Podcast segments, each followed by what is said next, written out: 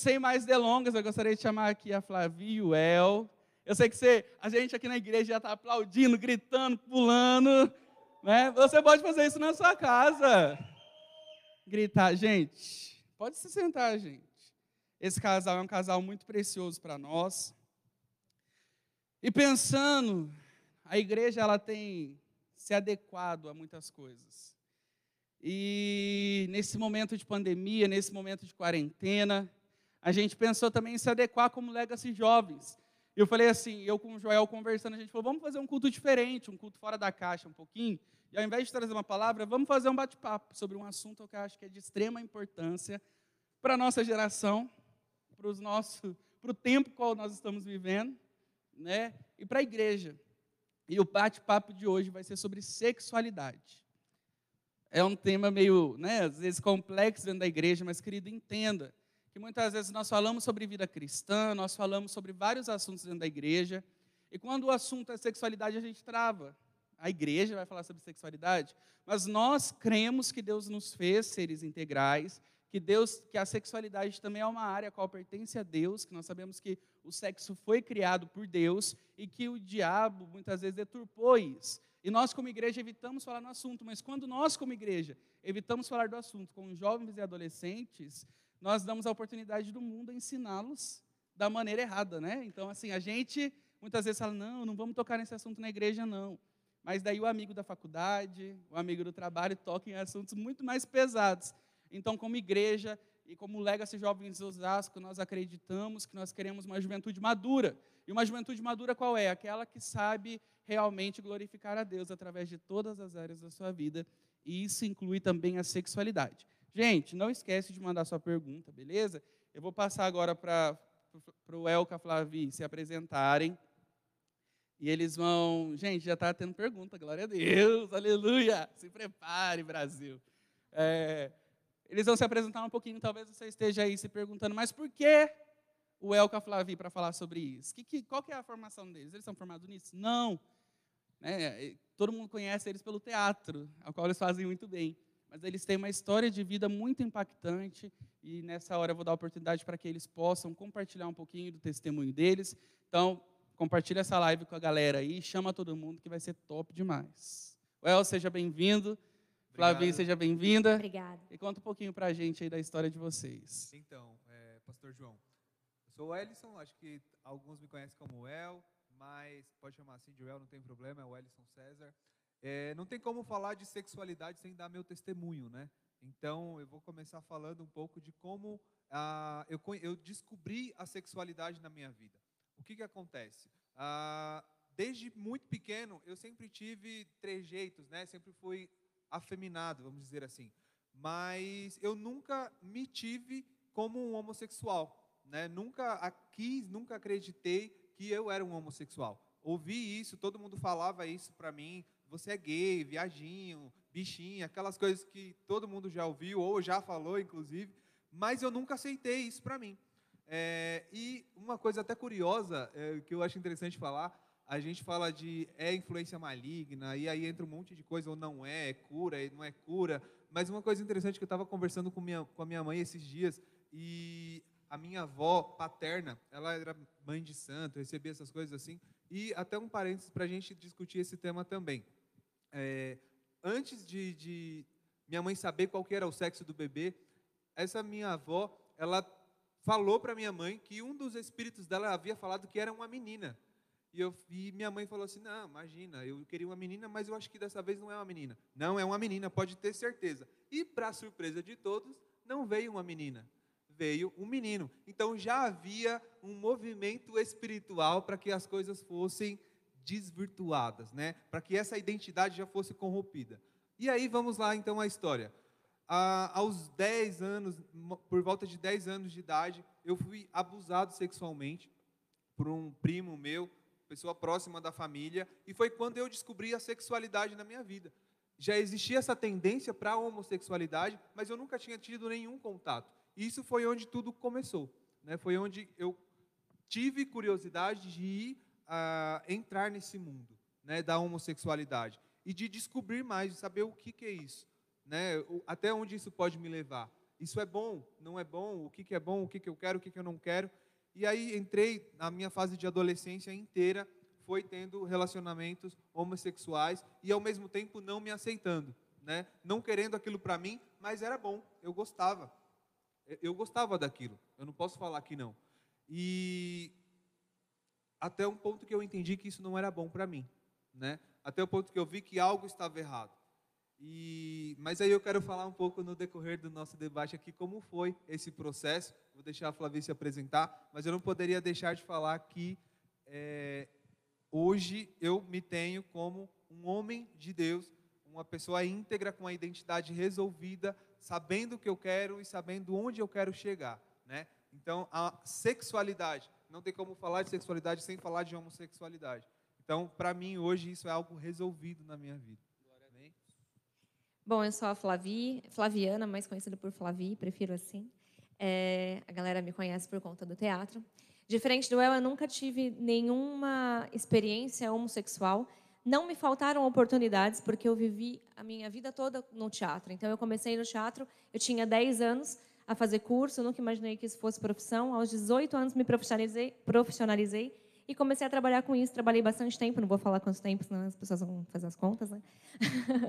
e aí, eu trabalhei muito tempo com teatro. Então, assim, é, eu, os 95 a 98% dos meus amigos eram homossexuais, tanto homens quanto mulheres, né?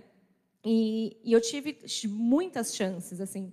Eu vivia, o teatro é um mundo bastante promíscuo, né? Porque você, assim, as pessoas que vivem no teatro têm uma coisa de liberdade, acham que pode fazer tudo. Então eu tive tudo muito fácil para eu entrar para um mundo errado. E mesmo sem conhecer Jesus, eu falo que há pouco tempo eu entendi que o Senhor me guardou desde então. Porque eu nunca usei uma droga, nunca tive curiosidade. Tinha amigos que se drogavam na minha frente, amigos que se beijavam homossexualmente na minha frente, casas que eu acabava dormindo, ficando por conta de horário é, repúblicas com a, todo mundo homossexual, e eu nunca me envolvi, mas foi uma decisão minha. Eu acredito que o Senhor já vinha me guardando. E tive chances de ter, assim, mi, mulher me trancando num banheiro, sabe assim? Querendo me beijar, e eu, ei, eu não gosto, não é o que eu quero, não curto. Né? Por isso que eu falo que é decisão. Né? Então, assim, é uma questão de é, de influência, e não acredito que seja uma influência maligna, de pessoas mesmo, né, que falam, que nem do El, né? A própria família dizia, você é afeminado, você tem um jeito, e os amigos chamando, né? Eu acho que é, é, é tanto que acaba que pessoas acabam acreditando nisso e falam, peraí, por que não? Né? Então, deixa eu ver que negócio que é esse. Mas eu tive oportunidades de, frente do El, eu nunca, nunca quis. E quando eu conheci o Ellison, né, para surpresa de alguns que acham que, ah, será que ela só ficou sabendo depois, né? Quando a gente se relaciona com uma decide se relacionar com uma pessoa que decide mudar, né, é, a mentalidade, porque eu acho que a, a, essa questão começa aí, é, há muitos preconceitos, né? Então muitas pessoas eu tenho certeza que me olhavam e diziam: "Ah, ela está com ele porque ela não sabe", né? "Ah, mal ela sabe da história dele". E diferente disso, nós éramos grandes amigos antes da gente se relacionar e, e eu sabia de tudo. E por conta de eu trabalhar muito tempo com teatro, eu olhava e falava, hum, é. Sabe aquela coisa, você conhece, assim? Então, eu, eu falei para ele, quando a gente desenvolveu uma amizade, ele não me falava nada, e a gente já se conheceu na igreja, e aí ele estava num conflito aí de vida, e aí eu falei para ele, pode falar, você é homossexual, né? Eu sei. E aí ele, uau, né? E eu nunca imaginei me apaixonar, tá, gente? Tem esse detalhe. É uns negócios que Deus apronta com a gente aí, mas é bom. Vamos lá, amor, pode falar mais. Não, é isso. E era muito engraçado, assim, porque antes da gente pensar em qualquer coisa, eu contava o que eu fazia para ela. Né? Então, então, só para vocês terem ideia da proporção que isso tomou. Eu chegava e falava, olha, então, fiquei com uma pessoa tal, foi assim, assim, assim, e eu falava para ela. Só que a amizade foi ficando intensa de uma forma que a gente meio que perdeu o controle, vamos dizer assim. E aí eu já comecei a ter receio, eu já não falava mais nada, já não queria me relacionar com outras pessoas, e foi quando a gente se declarou, né? Eu me declarei primeiro para ela, não muito romântico, que eu não sou muito dessas coisas, mas eu, a gente falou do interesse um do outro, mas o que, que eu queria falar na verdade? A minha decisão não esteve em nenhum momento relacionada com o nosso relacionamento, né? Eu decidi antes que eu não queria vi viver na prática homossexual. Então, até para esclarecer isso, você entrar num relacionamento, você começar a se relacionar de forma heterossexual, não vai é, ajudar você completamente a se resolver. Não quer dizer que um relacionamento vai consertar esse comportamento. Né? Você não vai deixar de ser gay porque você está ficando com uma mulher e vice-versa. Isso não tem nada a ver uma coisa com a outra. Né? É mais uma questão de decisão mesmo. É legal vocês falarem o testemunho de vocês. Então, vocês, vocês que estão nos assistindo, que o papo vai ser bom aqui. É, é, bom deixar claro né, que quando a gente abrange sexualidade, a gente não vai falar só sobre, sobre homossexualidade. A sexualidade ela abrange também né, o heterossexual. E por que esse, isso agora, gente? É dado comprovado que durante a quarentena o número de acesso a sites pornográficos aumentaram monstruosamente. E para vocês entenderem e terem noção, já tem dados que conseguem comprovar que o acesso entre mulheres é muito maior do que o acesso entre homens em sites pornográficos. Por quê? Porque é algo que a gente vai falar também aqui nessa noite. Tempos como esse de quarentena, todo mundo isolado, não tem um relacionamento dentro de casa, e com isso acaba se sentindo mais solitário, mais sozinho, e acaba é, refletindo isso, né, através da pornografia, através da masturbação, através até mesmo, é interessante falar, de gente que está agora aí mandando mensagem para um, monte de menina menina mandando bola para um monte de rapaz. Por quê? Porque a carência faz isso com a gente. Ah, estou me sentindo muito sozinho, então eu vou começar a dar lado para o fulano, porque é legal, é bom você ser cortejado, né? Então, assim, eu acredito que nós precisamos falar sobre isso, gente. Por quê? Eu estou começando a falar sobre isso que algo que a gente precisa ser muito bem firmado, e o El falou aqui, é sobre a nossa identidade. Eu acredito que muito dos problemas da sexualidade hoje dentro da igreja e fora da igreja é porque nós não temos uma identidade firmada e formada em quem Deus é. Você, El, você, é, como que você lidou com essa descoberta assim, de identidade? Quando você falou, não, eu não sou isso, eu sou aquilo que a Bíblia diz que eu sou, igual a Flávia falou que você, ela já conheceu você dentro da igreja, então teve um momento que você totalmente desastrado, gente.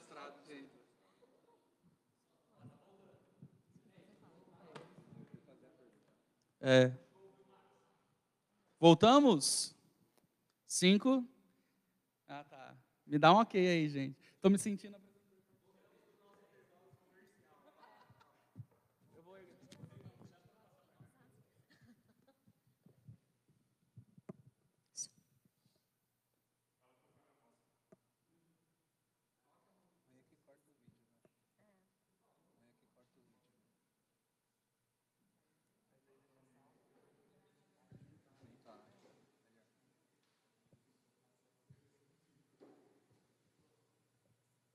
Gente, nós acabamos de voltar dos nossos comerciais.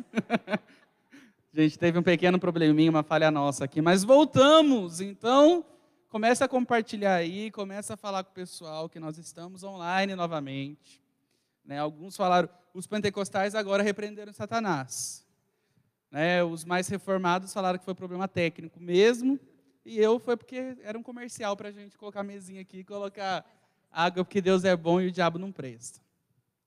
Gente, então voltando também uma compulsão sexual, é, na verdade tudo isso se resume a uma falta de identidade. Eles não sabem quem são em Cristo e por isso deixam com que os seus desejos falem mais altos, né, do que propriamente aquilo que a Bíblia diz que nós somos. A Flavia disse que ela te conheceu na igreja, que né, vocês conheceram na igreja e tal.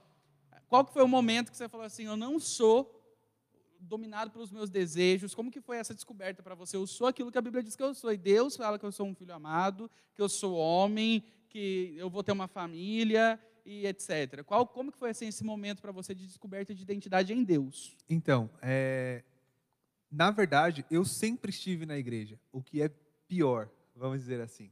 Né? Eu sempre estive na igreja acreditando que eu estava fazendo tudo corretamente né? Achando que, que estando na igreja ninguém, até porque ninguém nunca soube da minha família, pessoas, amigos próximos, eu sempre fiz tudo escondido. Então eu sempre estive é, camuflado dentro da igreja, vamos dizer assim. Então esse estalo aconteceu na minha vida quando eu decidi que eu não queria mais viver uma vida de mentira, uma vida dupla, né? Então eu falei, eu olhei para a palavra de Deus, olhei para o que eu estava vivendo e eu falei, uma coisa não tem nada a ver com a outra. Eu tô na igreja, eu coloco a minha roupa de crente. Eu saio da igreja e muitas vezes eu saía da igreja para me encontrar e ter um relacionamento homossexual. Então, assim, eu tirava minha roupa de crente, deixava na porta da igreja e ia para minha vida normal. Chegava domingo de novo, na porta da igreja vestia minha roupa de crente e eu era crente. Então, assim, eu sempre estive dentro da igreja. Esse despertar aconteceu ouvindo diretamente a voz de Deus, falando comigo: você está vivendo uma coisa e está fazendo outra. Você precisa escolher o que você quer. Você quer viver uma vida de mentira, uma vida dupla, ou você quer ser aquilo que eu digo que você é, verdadeiramente? Então, é de fato o reconhecimento. E quando eu reconheci isso, foi quando eu comecei o meu processo de transformação. Né? A primeira coisa é reconhecer. Então foi aí onde tudo começou. É interessante ver que continua mesmo, né? Lá no Jardim do Éden, o que, que ele faz com Eva? Ele coloca em xeque a palavra de Deus, ele planta ali uma semente de incredulidade, né, através de uma mentira. E hoje, a gente também vive isso. Por quê? que se você perguntar, André Vargas fala isso, que se você perguntar para um jovem que que, quem é você, ele vai se denominar pelo pecado. Ah, eu sou um ex-homossexual, eu, eu, eu, sou viciado em pornografia, eu sou mentiroso, eu sou isso, eu sou aquilo. Mas não, nós temos que entender o quê? A primeira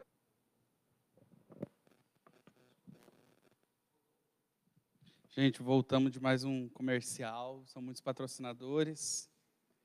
É... Então é isso, gente. Vamos lá, vamos retornar aqui. Aproveite toda essa pausa aí para que você possa chamar mais pessoas para participar com a gente. Né? Então, estamos voltando a falar. Flavi disse que ela sempre teve assim um senso muito aguçado, né, para conhecer as pessoas e ver, perceber nelas talvez alguma falha assim nessa área, né? É, é, essa dificuldade. Saber sabendo disso, tendo essa percepção, qual é a sua visão como igreja? Você acha que a igreja está preparada? Qual é a reação da igreja ao receber né, certos tipos de pessoas? A visão da igreja hoje mesmo. A gente tem usado de tanta tecnologia, a gente tem usado de tanta coisa, a igreja tem evoluído muito. Mas será que nós estamos evoluindo também para isso? Né? É, na realidade, é, eu vou ser bem taxativa, eu acho que não, a igreja não está preparada. Né? é, a homossexualidade tem sido ainda um tabu diante de tantas coisas, é, de um mundo tão tecnológico e tão é, atual hoje. É, eu acho que as pessoas olham para a homossexualidade como o pecado master. Este é o maior pecado. E, e se escandalizam de maneira muito fácil, ao invés de entender e procurar ajudar a pessoa. Né? Então, de diversas formas, a, gente consegue enxergar isso. É, a gente estava até conversando, né? Por que, que quando chega um homossexual na igreja, a facilidade das meninas irem receber esse homossexual e, de repente, não só não ajudá-lo, mas até atrapalhá-lo, porque tendo ele ali como um, um amigo gay do lado, porque os meninos têm o preconceito de ir até essa pessoa e recebê-lo, né? Falando de um homossexual, de um homem, né? De, de homossexual, não de um lesbianismo. Mas por que, por que, que os meninos têm medo? Por que, que viram as costas? Né? Não sei se é medo ou se é um preconceito somente, se é machismo, né? De, de falar, eu vou virar as costas porque o cara é gay, enfim quando devia de fato receber essa pessoa, né? Então a gente fala aí de um corpo de Cristo, a gente hipocritamente muitas vezes fala, fala e não vive o evangelho. Então eu acho que chegou a hora da gente rasgar mesmo, assim, sabe? E, e tirar as máscaras e viver o real evangelho. Então você recebeu uma pessoa homossexual na igreja, estar preparado para não agir preconceituosamente, porque por que, que quando um homossexual tem uma relação com alguém, ele peca e uma pessoa que está numa fornicação, numa uma pegação hétero, pode? Ele é legal. Então está errado. Né? Os pecados não têm tamanho. A Bíblia ela não fala para a gente, olha, se você pecar até a página 3, né? É, você vai ser, vai para o grau 1 de inferno. Não, gente, não tem isso. Deus não fica avaliando a gente pelo tamanho do nosso pecado. Eu até comentei ali, falei, parece banal, mas eu tinha uma prática de pecado, gente, vocês vão achar absurdo agora. Morram aí. Eu ia para o mercado. Inclusive, muita gente pode fazer isso. Ó, Presta atenção agora, recebe história. aí, recebe essa revelação em nome de Jesus. Meu marido me curou, me ajudou a me curar. Ajudou que eu fosse curada, na verdade. E eu ia para o mercado, mas havia uma tentação dentro de mim de pegar uma fruta, gente, sabe assim, lá no hortifruti do mercado. E eu ia pegar uma uva, uma meia, frutas pequenas, sabe, que você consegue comer no mercado sem ninguém notar. E aí eu sempre fazia isso. E um dia o Ellison me disse assim: Você sabia que você está roubando? Eu falei, gente, esse meu marido está muito crente. Não é possível. Mas ele me fez entender que, que aquilo era real. Aquilo era errado. Então eu chego no lugar, eu desejo algo que não é meu, e eu roubo aquilo, como aquilo, e eu paguei por aquilo? Não não era toda vez que eu pegava uma ameixa ou uma uva que eu levava para casa a uva e a ameixa. Não é algo que estava no meu carrinho. Mesmo que estivesse no meu carrinho, ainda não era meu, não tinha, pagado, não tinha pago. Então, toda vez que eu vou no mercado hoje, é uma coisa maluca, porque eu acho que isso é, um, é prática de pecado, seja ele qual for. Eu fico tentada, tanto é que dificilmente a gente vai ao mercado e não compro uva, sabe assim, uma frutinha. Porque eu fico tentada a pegar. E aí eu lembro daquilo. Tanto é que as minhas filhas já viram salgadinho aberto, sabe? Assim, quando você vê na gôndola, mãe, não pega. Eu falo, não pega, não pega. Mãe, mas já está aberto, alguém já abriu. Não, mas não é seu. Então eu aprendi isso. E por que, que eu pecava comendo a uva e o meu pecado será que era menor? Quando eu chegava na igreja, alguém olhava, ah, Flavi, comendo uva no mercado. Não. E aí entra o homossexual, ah, homossexual. Então a gente tem que parar com isso, né? É, seja fornicação, seja pornografia, seja o que for, isso existe homossexualmente ou hétero, os héteros também fazem. Então, por que, que o do hétero pode, né, ou é menos pesado, menos punido do que o homossexual? O Senhor nos olha de maneira igual, Ele nos ama de maneira igual, nos perdoa de maneira igual. E quem somos nós para apontar o dedo e julgar? Então, eu acho que nós, como igreja, temos julgado muito ainda, né? Medido o pecado. Da... Peraí, parece que eu ando com uma fita métrica para medir pecado de alguém, né? Quem somos nós? É isso. É, é forte, né? Que a gente realmente tem essa tendência. Porque é engraçado que quando você vai conversar com alguém fala assim, fulano pecou, fulano caiu, né? A gente usa esse termo na igreja. Você viu, fulano caiu. A gente nunca vai pensar assim, nossa, fulano mentiu, fulano falou mal de alguém, fulano fez fofoca. Não, a gente sempre vai falar assim, nossa, fulano transou com alguém, é, alguma coisa assim. É sempre a sexualidade vai sobressair, quando na verdade o caráter do cristão ele tem que ser transformado em todas as áreas e âmbitos. Quando a gente tem uma transformação com Cristo, uma transformação mesmo, o um encontro com Cristo, a gente é mudado a nossa identidade, a nossa mente, a nossa visão e o nosso comportamento em todas as coisas, né?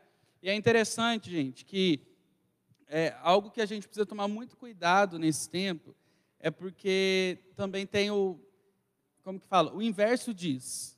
A gente relativiza muito. Né? Ah, eu já, eu já atendi pessoas que falaram assim, ó, oh, pastor, mas eu estou aqui vendo pornografia, mas eu estou pecando sozinho, não estou pecando com ninguém. Ou então, como a Flavi disse mesmo, ó, ali atrás, a pessoa que fala assim, não, mas eu já estou sentindo desejo mesmo, então já pequei no meu coração, então deixa eu pecar na prática também. E não é assim. O desejo né, de fazer algo assim, na sexualidade, na mente, o desejo não é o pecado. Agora, você conceber o desejo, você dar vazão para o desejo, pode se tornar um pecado na sua vida. Exato. O que Tiago fala, né, no livro de Tiago, é que o desejo é que nos leva a pecar. Né? Então, se eu tenho um desejo muito aflorado e eu não consigo controlar esse desejo, tem algo errado. Né? O desejo, se o desejo me leva a pecar, eu preciso entender de onde vem esse desejo para começar a tratar esse desejo. Tiago fala exatamente isso o que nos leva a pecar é o nosso desejo. Então, o que, que eu tenho desejado? Né? O que, que eu quero? E isso é, é, o que eu preciso tratar. De onde surge isso? Por que, que surge? Talvez de uma carência, de uma rejeição, de algo que eu vivi lá no passado que não foi suprido como deveria ser suprido, e hoje eu busco outras fugas, seja na pornografia, seja me relacionando com um monte de gente para me autoafirmar hoje, e isso me traz prazer. Então, cada um tem uma fuga. E no, o nosso papel é identificar isso em nós mesmos né? E, e foi o, um dos exercícios que eu fiz para entender de onde surgiu isso, né? É um desejo, é algo que, que eu sofri no passado. Por que, que eu tenho essa prática e como que eu posso corrigi-lo? E eu acho que e é o que a gente estava até falando ali, é algo muito racional, né?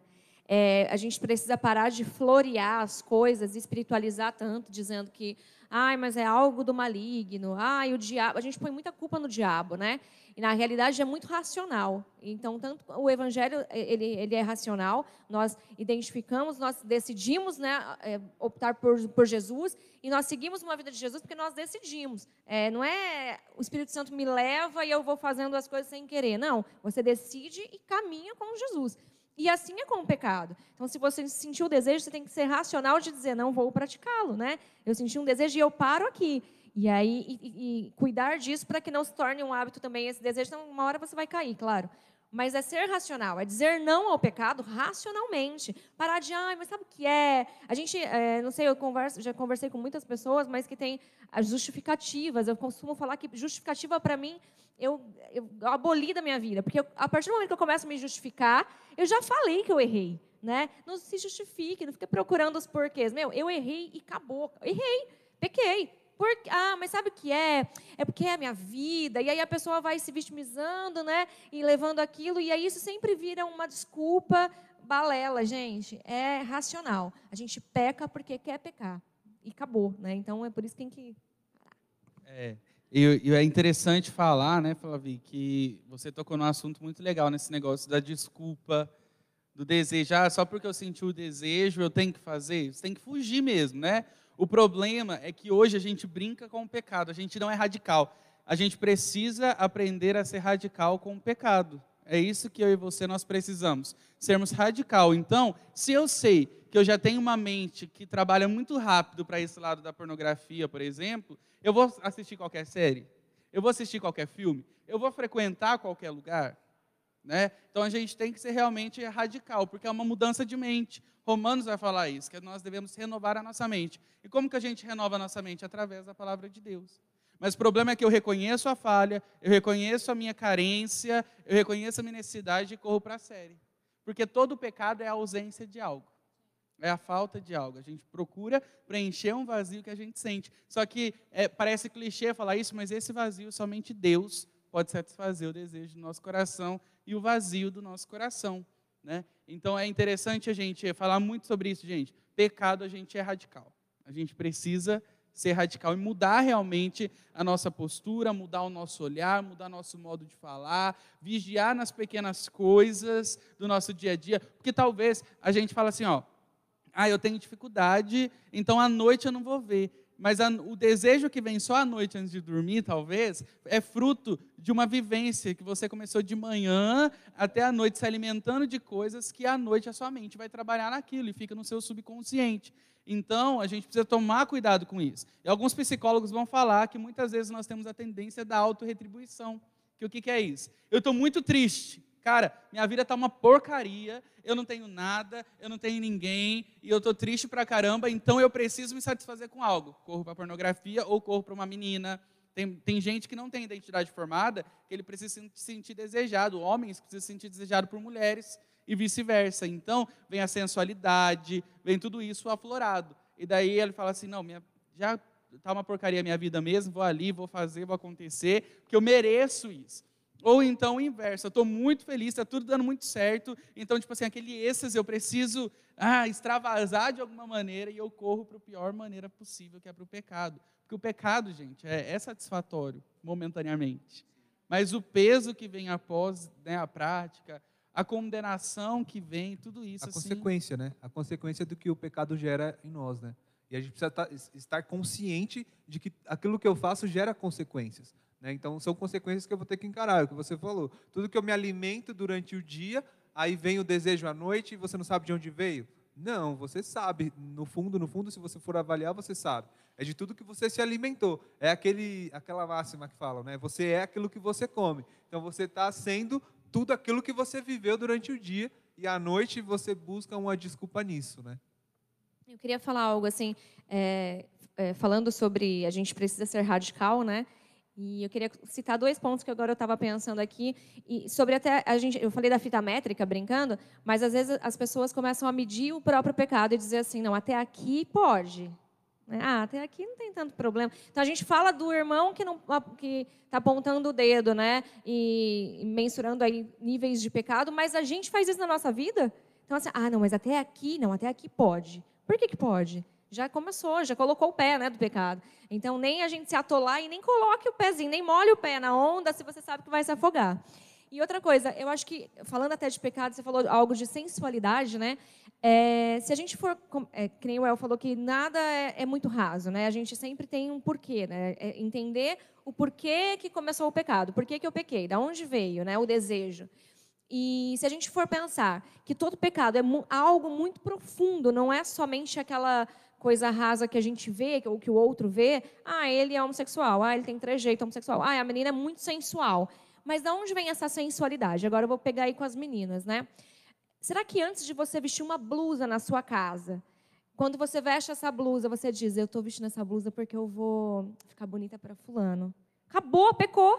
Porque você vai levar o outro a pecar, a te olhar de uma forma diferente. E, e creiam que, meninas, vocês não vão é, seduzir os meninos aí dentro da igreja, né? É, não pode ser essa, essa sedução. Eles não podem te olhar desta forma. Então, cuidado até no se vestir. A gente se peca se vestindo. Né? E não vou falar só de uma blusa ou de uma saia curta, não. Ai, porque esse brinco me deixa mais mulher, mais sensual. Pronto, pecou. Você está querendo levar o outro a ter um desejo diferente de você. Não é de te conhecer, de se relacionar, de orar para saber se vai dar certo e vocês casarem. Ai, que graça, que lindo. Não é. Se eu estou vestindo algo, usando um adereço que é para sensualizar, acabou, o pecado começa aí. E vai levar o outro a pecar. Então, cuidado, parece bobagem, mas, gente, é, é, é, muito simples, é muito fácil pecar. É muito fácil. Por isso tem que ser radical. Então, nossa, mas a Flavia está falando de roupa. Né? Tô. Talvez se você vê a mesma blusa em duas pessoas, duas moças, se uma não tiver o desejo de sensualizar e a outra tiver, você vai ver de forma diferente. Porque é de dentro. É a flora, é de dentro. A pessoa pode estar fechada aqui, mas se vestiu para sensualizar, vai conseguir. A gente esquadrinhar, pedir para Deus esquadrinhar o nosso coração mesmo, né? Quais são as nossas intenções ao se vestir, quais as nossas intenções, às vezes, até mesmo no comportamento, né? Porque tem, tem um jogo de sedução ali, né? A mulher jogar o cabelo, o rapaz já ficar mais, né? Galã, né? Tem coisas que o corpo fala, é psicologicamente, né? É, é comprovado isso. A né? linguagem corporal, né? Então, assim, a gente precisa esquadrinhar o nosso coração. Até porque, às vezes, o fato de você querer se sentir desejado por alguém, tem que ver até mesmo a raiz disso, não é a raiz de rejeição. Até que ponto que eu não me senti rejeitado em alguma história da minha vida e hoje eu trabalho com isso. Tipo assim, então eu preciso me sentir querido por todos, eu preciso me sentir aceito por tudo isso. A gente recebeu uma pergunta que é assim: o que é o namoro santo? Mas eu quero reformular um pouquinho essa pergunta sem acrescentar. Well, você veio de uma vida de práticas, assim, vamos dizer, devassa, né? Experimentou várias coisas. Sim, sim, é isso mesmo. Então, a tendência no namoro, de você querer refletir para o seu namoro, independente se é com a Flavi, com outra ou com outra, é, a tendência de você refletir isso no seu namoro foi, era muito grande, porque o seu cérebro não mudou do dia para a noite, a sua mente não mudou, os seus desejos não mudaram do dia para a noite. Como que vocês lidaram com os seus desejos? Como vocês lidaram com essas situações para ter um namoro santo, assim, para vocês realmente falarem assim, não, a gente está no centro da vontade de Deus como um casal de namorado e né, a gente quer levar isso para o nosso casamento. Hoje vocês têm as, as meninas, né, as filhas, a gente quer contar isso como testemunho para as nossas filhas. Como que foi para você, principalmente? Porque a mente da gente não muda de dia para a noite. E, e hoje a gente pega casais da igreja. Gente, há um estudo que comprova que quase 70% dos jovens evangélicos já tiveram relação sexual dentro da igreja. 70%.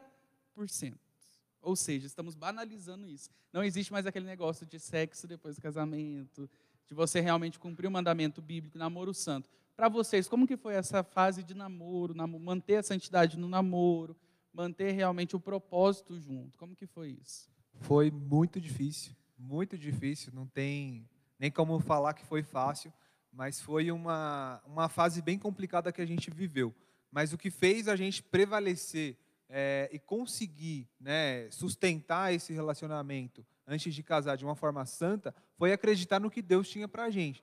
É, é, a coisa da identidade que a gente vem falando. Então, assim, se eu sei quem eu sou em Cristo, se eu quero viver aquilo que Ele tem para mim, eu preciso aprender a renunciar a algumas coisas. Né? Então, se eu não consigo nem controlar os meus desejos, não adianta eu querer é, abrir mão da homossexualidade se eu não vou conseguir ter um relacionamento santo com, com uma mulher. Então, a questão do, do, desejo, ele é independente de ser com um homossexual ou de ser com uma mulher. Ele vai existir sempre. Eu poderia muito bem também decidir, mesmo que se eu quisesse casar com um homem, não ter relação sexual com ele antes. Então, é uma questão de um, ter um caráter formado em Cristo. Tem pessoas que optam por isso. Não, eu quero que o sexo seja um presente do relacionamento. Então eu vou aguardar para que quando eu casar, eu tenha isso como benefício do meu casamento. Então, para a gente foi muito difícil. A gente teve muitos momentos de a coisa esquentar e a gente ter que, não, peraí, vamos ali tomar um café, vamos fazer alguma outra coisa para a gente. Banho não, gelado. Um banho gelado que ajuda para se controlar, exatamente. Então, a, coisa, a questão de você ter domínio próprio, de você conhecer o seu corpo, é, ajuda bastante. Né? Então, você precisa se conhecer. Até onde eu consigo me, me segurar? Né? Até onde que eu consigo me controlar? Daqui para frente eu não consigo, então é melhor nem ir. É nem, melhor nem dar esse passo. Né? Quer falar? É, eu acho que é muito propósito de Deus, né? Quando a gente começou a entender que havia um sentimento e tal, e nós começamos a orar e fomos conversar com, com os pastores, enfim, a liderança, é, a gente conversou muito e a gente orava em cima assim, não é, ah, a gente tem certeza que vai dar certo, ai que graça, que lindo. Não a gente falava assim: se for para dar certo, que nós venhamos ser referência diante das pessoas, né? Então, se for para a gente ser um casal referencial, nós queremos. Senão, não. Senão, algo vai acontecer para não dar. Então, em todo tempo, se você pensar, opa, está dando certo, é propósito de Deus para que a gente seja referência, então, é mais forte você olhar para o Senhor. Porque se a gente olhar para a gente, você cai, acaba caindo, entendeu? Acaba pondo tudo a perder e talvez a gente não estivesse aqui.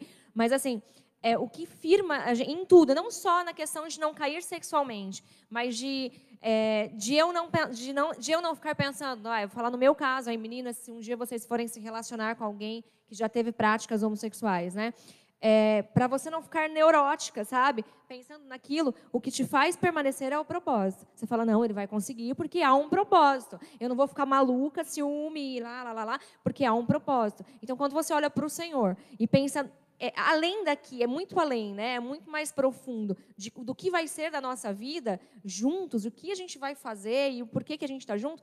Aí, a, a, a, essa, acho que essa profundidade é que nos leva a ter o desejo de fazer corretamente. E vai também é, da, daquilo que você quer para o seu relacionamento. Que tipo de relacionamento que eu quero? Você perguntou, é, bom, saudável, né, com práticas saudáveis, eu quero ter um relacionamento promíscuo. Né? Que tipo de relacionamento que eu quero? Então é muito da questão do caráter mesmo. Eu acho que não foge disso. O caráter é o que vai levar você a ter um relacionamento santo e saudável. Se você não quer, não adianta. A gente vê um, casal, por exemplo, que nunca teve nenhum problema com homossexualidade. Ele dificilmente ele vai ter coragem de falar para a esposa dele que ele quer fazer o que ele vê num filme pornô, porque ele tem vergonha e porque ele sabe que é errado. Então ele vai buscar em outras pessoas. Então cada um tem uma fuga. Só que aí é pelo fato de não ter o caráter é, curado, um caráter íntegro, né? É, o que vai fazer não buscar em outras pessoas é de fato caráter, né? Mandaram aqui. Explica aí para a rapaziada cheia de hormônios o limite entre pegação e fornicação. Para mim é a mesma coisa. Tem é um a limite? mesma coisa, não tem limite. É igual, né? Está já se pegando já está fornicando, gente. É, é, é, é, maluco, né? Porque eu falo que a sexualidade, né, o sexo em si, ele é algo que vai te querer fazer com que você leve sempre a mais. Então, se você der um beijo, você não vai querer só aquele beijinho, e aí você vai querer um beijo a mais, né? E aí, enfim, as coisas vão aumentando. Se você deixou a mão descer aqui ou ali, vai ficar legal e você vai querer saber um pouco a mais. Então, cuidado com esse a mais. Porque virou pegação, já está fornicando. É, na verdade, existe um tabu aí, as pessoas acham que sexo é penetração, né? As hum. pessoas têm essa, essa mentalidade que, ah, eu só estou pecando, então eu só vou fornicar se houver penetração. Mas o sexo é muito além disso. Sexo é qualquer toque em uma parte genital uma do outro. Então, todas as preliminares pegação, aí é. Né, pegação é não deixa de ser um sexo. Então é fornicação sim. Então não há uma linha, né? Não existe um linha, não existe limite. Parem de pegar aí o limite, pegação de vocês. O limite começou a esquentar demais, se afasta. Como lidar com o preconceito dentro das nossas próprias igrejas? É aquilo que a gente estava falando, né? Uh, eu hoje, mesmo tendo um testemunho, tendo uma família, eu sofro alguns preconceitos que eu percebo. Eu não, não trago isso para mim de jeito nenhum, porque eu entendo que é uma questão da sociedade entender aquilo que a gente estava falando. Não existe diferenciação entre um mentiroso e uma pessoa que teve uma prática homossexual. Então, é, é muito complicado a gente ver isso dentro das igrejas. É lamentável, infelizmente, ter essa mentalidade tacanha, né, de pensar dessa forma. Mas a única forma é levar as pessoas a saberem de fato o que é evangelho, o que é cristianismo. Jesus ele veio para todos. ele não falou assim, ah, eu venho só para os certinhos, eu venho só para os héteros, eu venho só para as mulheres eu, que, que são corretas, eu venho só para os homens. Não, ele veio para todos. Né? Inclusive, ele veio para o deles, os deles não receberam, então agora ele disse: Eu vou para todo mundo. Então, assim, por que, que a gente se coloca na posição de querer julgar um outro porque está com uma prática diferente? Né? Para mim, não tem sentido nenhum. Então, o, o segredo aí é levar as pessoas a viverem um cristianismo de verdade, né? e não um cristianismo de mentira, de falsidade. Né? É, eu acho que o preconceito acontece porque a homossexualidade é algo que os trejeitos da pessoa é, é, escancara, na verdade. É um pecado mais visível, Isso, digamos é, assim. escancara né? o pecado. Mas, gente, quantos pecados encobertos aí, né? Quantos adultérios que a gente, quando vai descobrir, você fala, meu Deus, fulano, eu nunca pensei, né? Era o santo, cheio de... Então, essa, às vezes, essa santidade aparente, escondendo tantas coisas, o próprio El diz que ele vivia uma vida dupla, né? Então, pessoas ali na igreja não sabiam. Eu, quando eu entrei, eu olhava e falava, meu, ele está envolvido em, em, coisas, em ministério, e eu, como assim? E eu estava, quando eu conheci ele na igreja, eu estava voltando para a igreja, estava afastada. Então, assim, meu, eu falo que meu Deus era o teatro, eu vivia só no teatro. Não deu tempo mais de ir para a igreja. Um certo dia parei e me afastei. Mas eu estava talvez mais com Deus do que ele que estava enfiado na igreja, né? Vivendo uma vida obscura. Então, isso acontece diariamente. Será que não tem dentro da igreja ex-homossexuais? Existe essa essa palavra, não sei, mas pessoas que já tiveram práticas, hoje não têm mais prática, mas ainda têm trejeitos. Né? Não estão mais com a prática homossexual. Estão ali lutando com a mente deles, lutando com o corpo, lutando com o pecado, dizendo não, conseguindo dizer não, e às vezes sendo olhado como, ah, mas tem trejeito. Então, a gente precisa parar com isso mesmo e dar a chance, né? O Senhor nos dá a chance de, de mudar. É, qual que é o conselho de vocês aí agora, mudando um pouquinho o foco, para o jovem cristão solteiro que está enfrentando essa quarentena sozinho, desesperado, achando que nunca vai casar, que nunca vai namorar.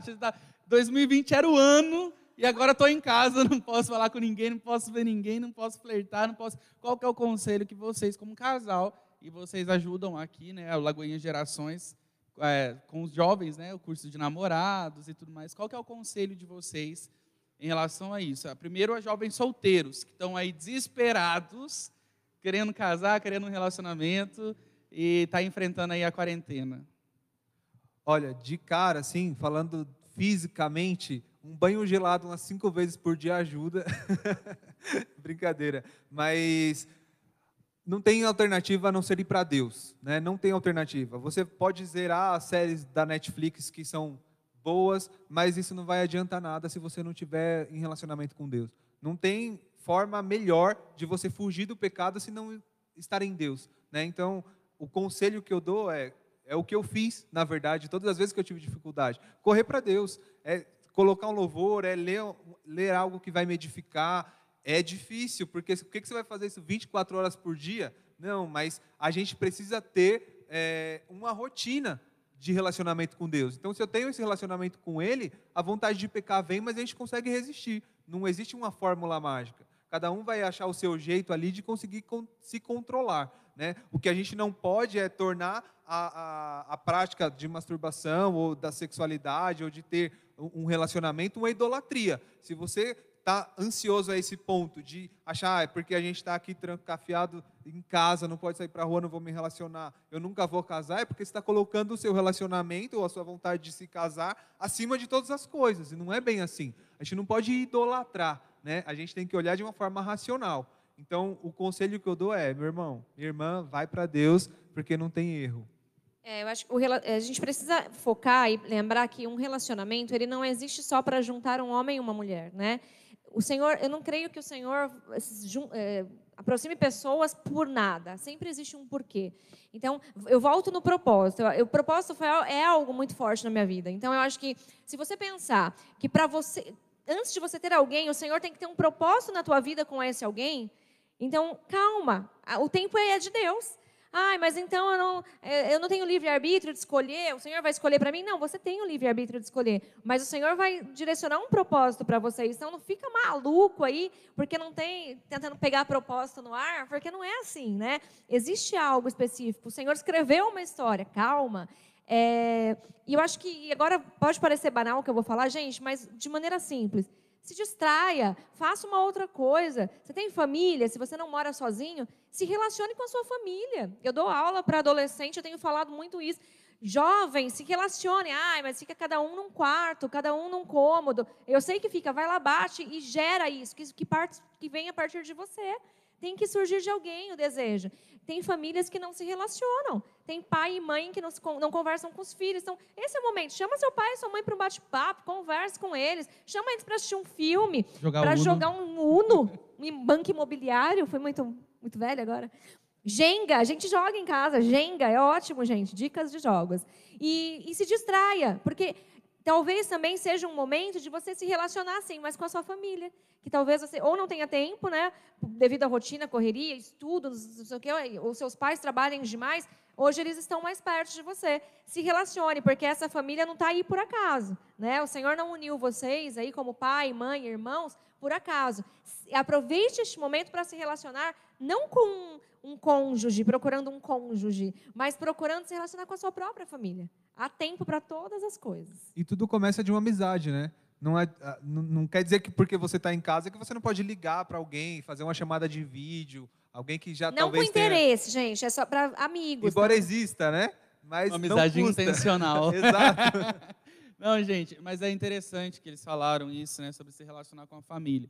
Eu acredito que às vezes a gente está tão empenhado em procurar um relacionamento que a gente se sente vazio. Ah, quando eu tiver alguém do meu lado, eu vou estar tá mais completo. Quando eu tiver alguém do meu lado, eu vou ser mais feliz. Ah, porque se eu estivesse namorando, isso seria diferente. A gente não pode pensar assim. O namoro não vem para nos completar, né? A gente precisa ser completo em Deus, a fim de que quando a gente encontre a pessoa, essa pessoa não tome o lugar de Deus na nossa vida. E outra coisa, lembrando que a gente não, não deve procurar um relacionamento dessa forma. Ah, eu preciso ser mais feliz. Porque quando a gente se relaciona, a gente se relaciona para fazer o outro feliz. Então eu garanto que você não está na sua casa assim, ó, ah, eu preciso muito fazer alguém feliz. Ah, eu estou com uma vontade, João, de fazer uma menina feliz. Não, está querendo se, né, se completar, se fazer. E relacionamento não é isso. Então, quando eu casei, eu casei sabendo que eu estava casando para fazer o El feliz, satisfazer os desejos dele, embora muitas vezes não sejam os meus, ou eu não, ah, eu gosto mais de berinjela. Ele está aprendendo a gostar, gente. Ele gosta mais de outras coisas. Então, assim, sabe, ah, eu queria fazer tal comida hoje, mas meu marido gosta dessa comida. Então, a gente casa e se relaciona desde o namoro para fazer o outro feliz, tá? Então, para com essa ideia de que eu preciso de alguém para que eu preciso me completar, ser feliz. É, é o contrário. E talvez seja, seja o tempo de você se sentir completo em Deus. Buscar, ler a Bíblia, ter experiências com Deus no seu quarto, para que assim você possa ser completo, a fim de que possa né, transbordar com outra pessoa. Quando chegar o tempo, o momento. Se você não é feliz agora, querido, solteiro, entenda, ninguém pode te fazer feliz. Nós só somos felizes e completos em Deus. Então corra, busque a Deus, se apegue a Deus, mesmo nesse tempo. Use isso para se relacionar com a sua família, uma preparação, né, digamos assim, para quando você tiver sua família. Então, assim, se prepare. E agora, né, antes da gente encerrar, qual é o conselho de vocês para jovens cristãos namora namorados, casais de namorados? Porque a gente sabe que a quarentena também tem isso. Você fica mais sozinho, porque você vai lá visitar a família, fica no carro, fica mais sozinho, né? Daí não está em comunhão com os irmãos da igreja. E, e aí, como que a gente lida com essa situação? Cuidado, gente. Este é o risco. Este é o momento de risco, né? É sempre, eu falo que para a gente pecar, parece que Deus acende uma luzinha vermelha, assim, ó, pi, pi, pi, piscando, assim, Ei, hora de parar, hora de parar. É hora de parar mesmo. Quando te der essa sensação de que é o momento de parar, mas está legal, está gostoso, vamos continuar, não, para, antes de ficar mais gostoso. É, eu acho que é a consciência mesmo, né? é racional. Embora o namoro seja algo muito emocional, que leva a gente a viver prazeres, né? Enfim, ficar mais perto, abraçar, ficar juntinho, mas precisa ser racional, o momento de parar. Porque senão você pode pôr tudo a perder, claro, né? É fácil a gente, quando está jantando fora com todo mundo junto, né? Curtindo com toda a galera, dando risada todos juntos, e aí só tá ali os dois. Então, é cuidado mesmo. Eu acho que é, é algo é, é, racional, gente. Não é nada que vai te fazer parar.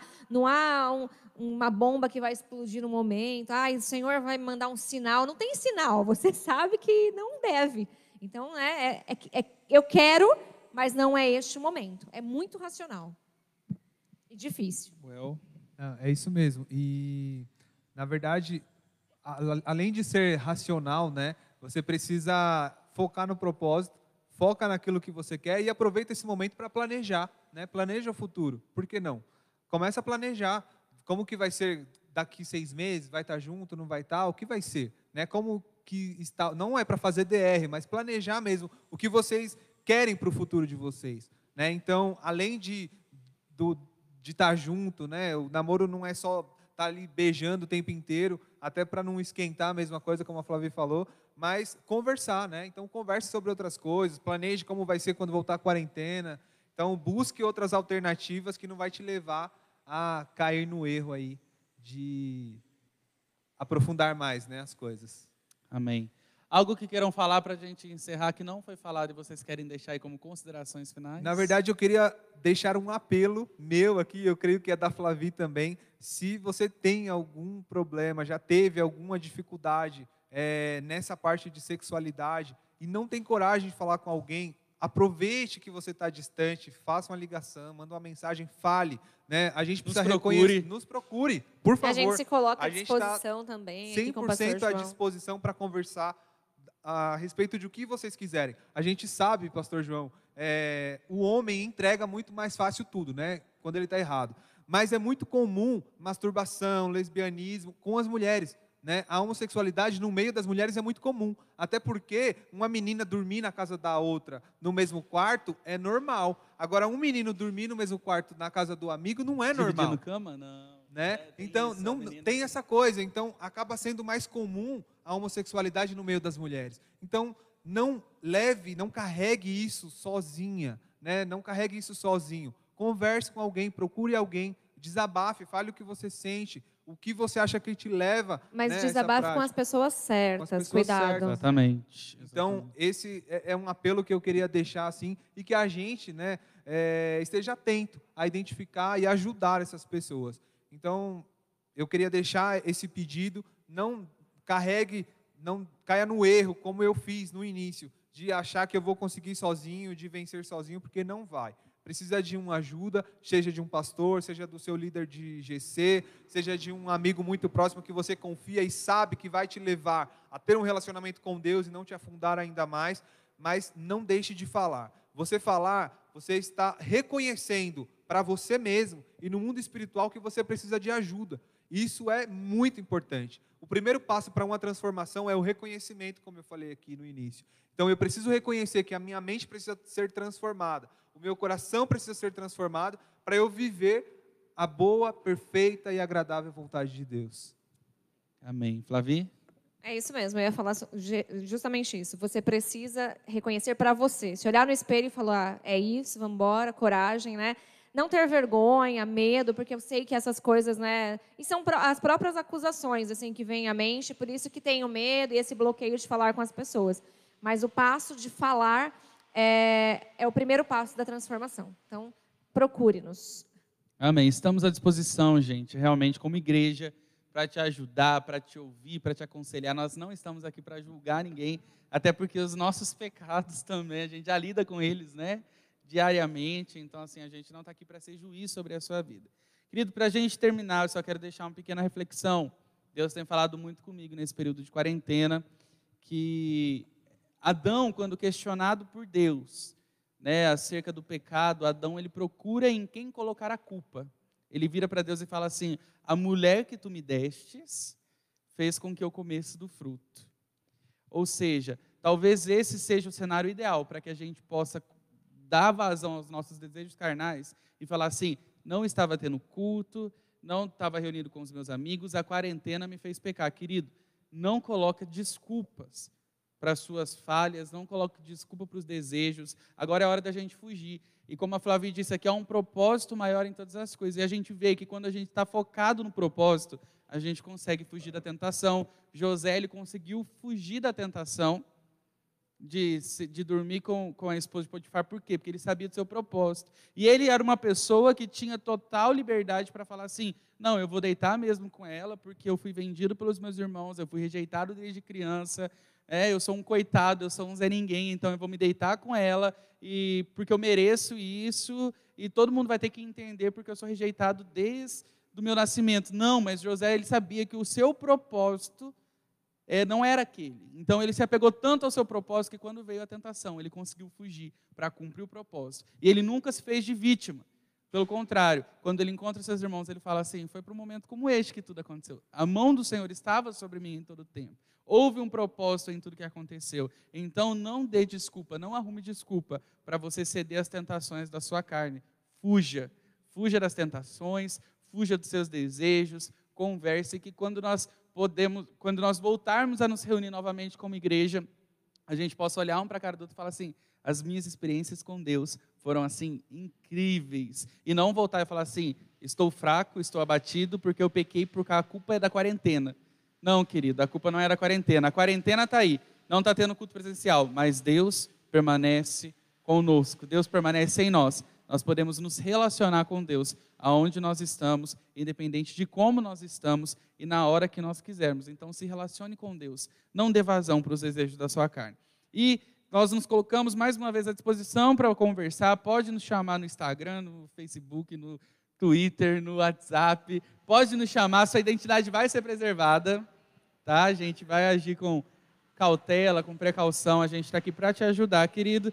Flavio, é obrigado pela disposição, por abrir assim, né, um assunto tão delicado às vezes na frente da igreja e vocês com o coração assim de servo, dispostos a ajudar outras pessoas mesmo. Obrigado mesmo. A nossa geração precisa de pessoas como vocês, que não Amém. se dão vencidos pelo pecado, mas vence o pecado e entende o propósito de ajudar outras pessoas na mesma área que afetou a vida de vocês. A gente então, que, que agradece a oportunidade e para a gente é a confirmação do propósito que a gente falou desde o início. Né? Estar aqui hoje, poder falar para vocês, é a confirmação de que é possível e que, de fato, o propósito de Deus está claro e evidente para nós. Então, obrigado pela oportunidade. Amém. Privilégio para nós, obrigado. Amém. E que mais jovens se levantem, esperando em vocês. Vou vencer, vou conseguir, vou ajudar outras pessoas. Né? Não vou me esconder atrás disso. Eu vou vencer e eu vou escancarar para todo mundo, para ajudar outras pessoas, para realmente curar outras pessoas através das feridas né, que qual nós carregamos. E querido, semana que vem nós vamos estar reunidos no nosso Instagram, não vai ser pelo YouTube, tá? Mas vai ser pelo nosso Instagram e provavelmente vai ser um assunto também que tem pego muito. A gente tem tra trazido alguns assim assuntos meio é, chocantes, polêmicos. Semana que vem, Deus querendo, Deus nos ajudando, nós vamos falar sobre racismo dentro da igreja. É um assunto que não é muito falado, mas existe muito racismo velado, até mesmo dentro da igreja do cristianismo. Então, se você ainda não segue a gente, arroba Alex Jovens Osasco, siga a gente lá. Tá, tá aqui embaixo, estamos fazendo sinal que está aqui embaixo na tela. Segue a gente lá, porque semana que vem a gente vai entrar ao vivo para falar sobre isso só no Instagram do Legacy, não mais pelo canal do YouTube. Amanhã às 10 horas nós estaremos aqui. E eu queria pedir agora para a gente encerrar para o El orar pela gente, orar para que Deus nos ajude né, nessa, nesse momento difícil. E Deus abençoe você. Essa live vai ficar salva aqui. Você pode compartilhar com seus amigos. Veja e reveja quantas vezes quiser. E não esqueça de nos chamar. El, você ora para a gente? Senhor, nós te agradecemos, Pai, por esse momento. Senhor, por essa, esse debate aqui que foi feito. Senhor, que nós possamos sair daqui com um ensinamento, Pai, de que é possível vencer e resistir aos nossos desejos que nos levam a pecar.